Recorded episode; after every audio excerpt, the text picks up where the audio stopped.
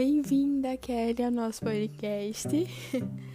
Eu sou Thaís Ferreira, do terceiro C, e meu grupo foi responsável pelos contos O Famigerado, Nenhum Nenhuma em Darandina, do livro Primeiras Histórias, de Guimarães Rosa.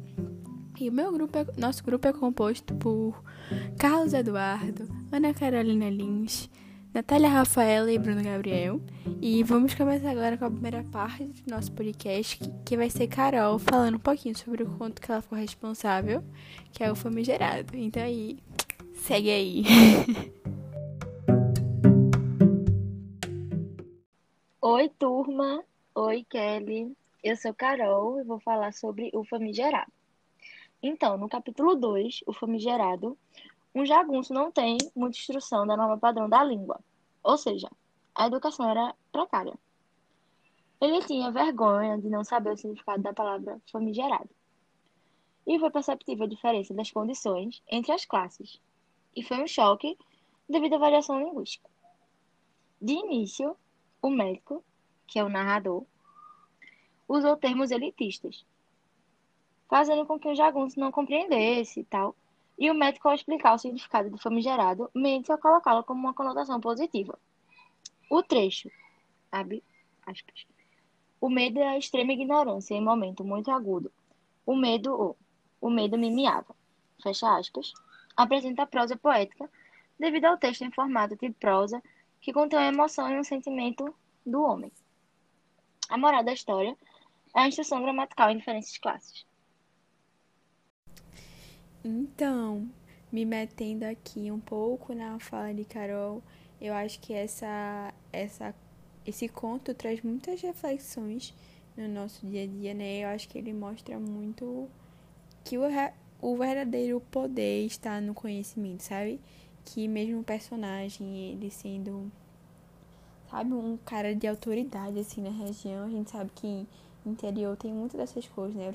Principalmente antigamente ele foi até, até o, o cara procurar informações e a gente vê como é, é valioso o poder do conhecimento e como o cara que sabia foi capaz de manipular uma pessoa que tinha muito poder naquela região.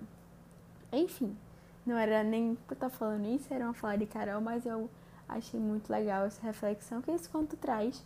E vamos agora para a segunda parte do nosso podcast, que Rafa vai trazer um pouquinho ou que Bruno vai trazer um pouquinho sobre o, o conto Nenhum Nenhuma. E bora lá! Oi, meu nome é Bruno. Eu vim falar um pouco mais sobre o oitavo capítulo do livro Primeiras Histórias de Guimarães Rosa. É um conto que o nome é Nenhum, Nenhuma. É narrado em primeira pessoa por um narrador personagem. E é um conto onde o narrador está dentro das suas memórias, onde lá no começo do texto ele caminha pedindo, é, perdido no labirinto de suas lembranças. O narrador faz um grande esforço para lembrar dos acontecimentos passados da vida dele, dos, dos momentos de infância dele, e durante esses esforços ele consegue resgatar um pouco do passado, que mesmo que de forma imprecisa e com vários furos, ele consegue lembrar de uma história de um casal. Esse casal namorava, namorava e se amava. A moça ela até era citada com ele como uma jovem muito bonita, onde ele até invejava o namorado dela. Mas no meio dessa história tinha uma senhora chamada Nenha, que era o motivo de dois jovens não poderem ficar juntos, já que a moça tinha que cuidar da senhora Nenha, por ela ser muito velha e debilitada. Então, o menino, o, o jovem, numa espécie de pedido de casamento para essa moça, ele tentou, só que ela não aceitou por causa da senhora Nenha. E com isso, ele já cabisbaixo, o jovem saiu de saiu da casa e levou esse menino junto, que é o narrador personagem. E durante a durante o caminho, ele o narrador personagem percebeu como esse jovem ficou triste é, e o sofrimento dele por amor. E como aquele amor dos dois era forte e que não pudera ser realizado por, por como é que eu posso dizer, por condições externas, assim, deles. E que até o moço perguntou para o, o menino se ele acreditava no amor, o que deixou o garoto muito pensativo sobre isso. Ao chegar em casa, o garoto vê os pais muito distantes, de forma sentimental. onde o pai está super preocupado com uma com se um muro foi construído e a mãe preocupada com suas roupas. Ele percebe que o que os dois já estão muito distantes e que estão num casamento de fachada. Com isso, o garoto surta, berra e diz que eles esqueceram que um dia souberam que eram amar. Então, a moral da história é o amor verdadeiro durante a vida, que o menino percebeu e os seus pais já não percebiam mais. Que até pode ser citado na frase: E eu precisei de fazer alguma coisa de mim, chorei e gritei. A eles dois: Você não sabe de nada, ouviram? Vocês já se esqueceram de tudo que algum dia sabiam, disse o garoto para seus pais.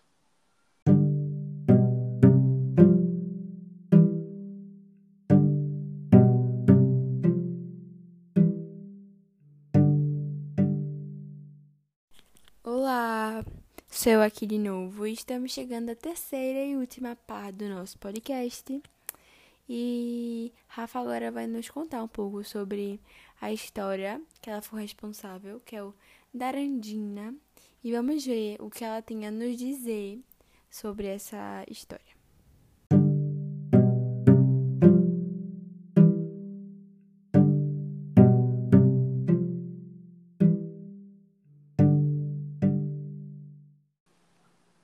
Oi, pessoal, meu nome é Rafaela e hoje eu vou falar com vocês sobre o capítulo 18, o Darandina. O homem pega uma caneta e um tinteiro, talvez ele queira reescrever uma história, o que leva a gente a interpretar de uma maneira mágica, assim, ele está tentando mudar algo que já foi escrito. Ele também sobe numa palmeira gritando frases julgadas, entre aspas, sem sentido, para a população que param seus afazeres para ficar na praça, olhando para o homem louco que está na palmeira, tentando descobrir quem ele é. Ele diz frases sem sentidos como: viver é impossível e estão querendo me comer ainda verde. Isso faz você pensar quem são os verdadeiros loucos. Seria o homem na busca por sua verdadeira identidade ou a população, que tão imersa na sua própria ignorância, julga um homem por ousar? Isso é um retrato da nossa sociedade, que julga aquilo que é diferente e tenta encaixar num padrão. É possível construir uma ponte também com o mito da caverna do filósofo Platão. Ao homem ter chegado no mundo das ideias enquanto a população continuava no mundo sensível estranhava a situação dele. E, após conseguir descer, o homem volta ao seu estado considerado normal, e é aplaudido pela população, como se eles tivessem sido liber libertados da tal caverna.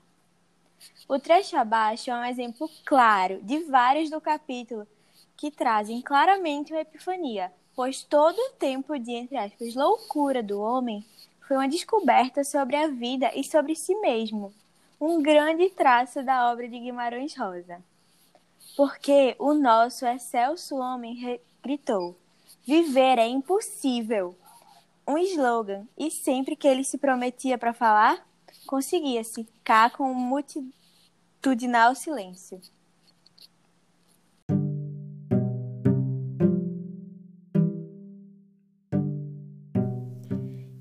Isso, chegamos ao final do nosso podcast. Foi uma experiência ótima.